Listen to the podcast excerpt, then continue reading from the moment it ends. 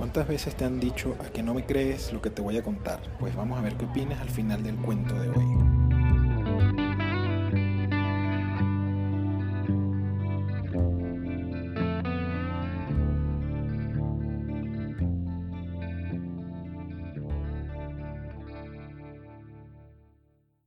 La verdad es que no sé si en mi vida me pasan cosas extraordinarias que puedo contar, o si es que puedo contar de forma extraordinaria las cosas que me pasan.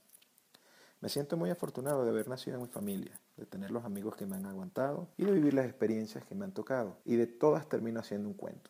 Y por lo general, cuando tengo la oportunidad de contarlos, aparte de las risas, siempre surge algo de incredulidad. Pero juro que todos mis cuentos son reales. Quizás con algo de tragedia para que sean más fáciles de digerir, pero al final son cuentos verdaderos. Desde hace muchos años escribo muchos de esos cuentos, ya que escribir me apasiona, quizás tanto o más hablar. Pero siempre pensé que sería más interesante poder contar en lugar de escribir cada caso, o una combinación de ambos. Con el devenir del tiempo y el avance tecnológico surgieron los podcasts, y de hecho mi encuentro con esa forma de comunicación fue todo un proceso. Como se sabe, hay gente que percibe mejor la información leyendo, otras escuchando y otras a través de dibujos. Pues como a mí me gusta la lectura, siempre pensé que lo mío era solo a través de la lectura. Pero un buen día comencé a darme cuenta que estaba haciendo referencia a cosas de las películas, lo cual debo confesar que al comienzo me parecía que era como anormal. Pero puse cuidado y vi que efectivamente estaba viendo más allá de lo que siempre fue como obvio. Eh, decidí probar con algunos podcasts y realmente me fue muy bien. Recuerdo que empecé a escuchar uno sobre series de televisión que no conocía en ese momento y que ahora soy fan, como por ejemplo The Walking Dead. Pero eso es parte de otra historia. Quizá haya pasado como un año más y finalmente pues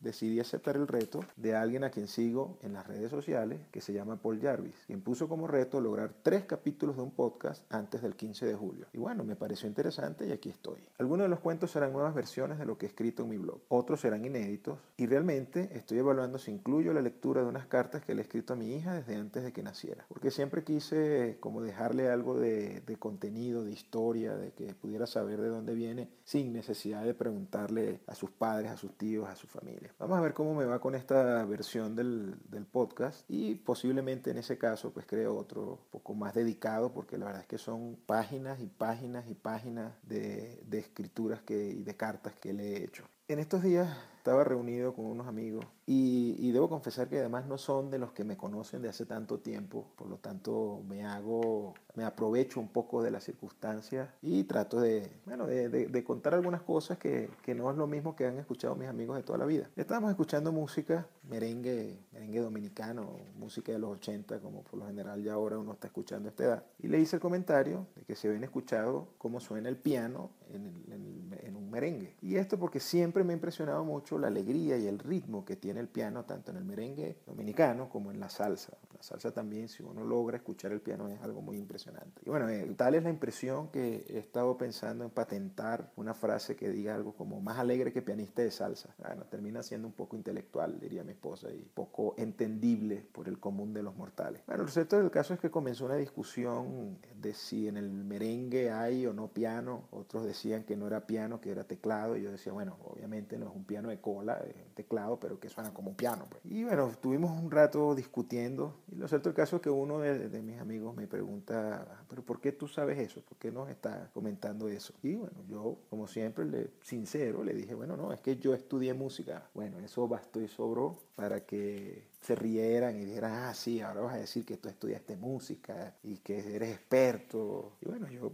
muy dentro de mí pues pensaba, la, verdad es que yo estudié seis años de tirizo feo, sí estudié música, intenté decir los instrumentos que había aprendido a tocar, pero obviamente comencé, me equivoqué, comencé diciendo la trompeta y bueno, las historias y los cuentos se fueron por otro lado en ese momento. Pero bueno, al final siempre me queda la duda de, bueno, pero ¿por qué no me creen, no?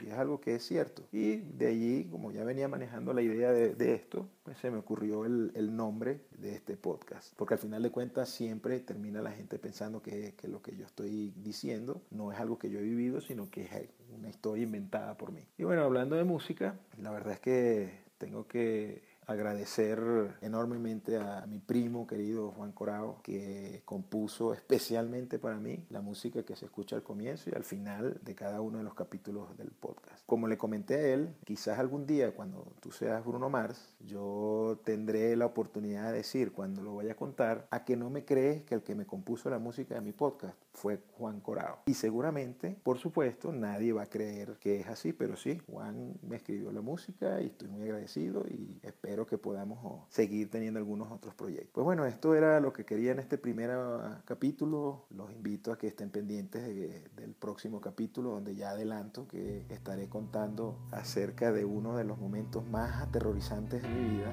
cuando tuve la oportunidad de enfrentarme a las fuerzas del más allá. Seguramente no me creen, ¿verdad?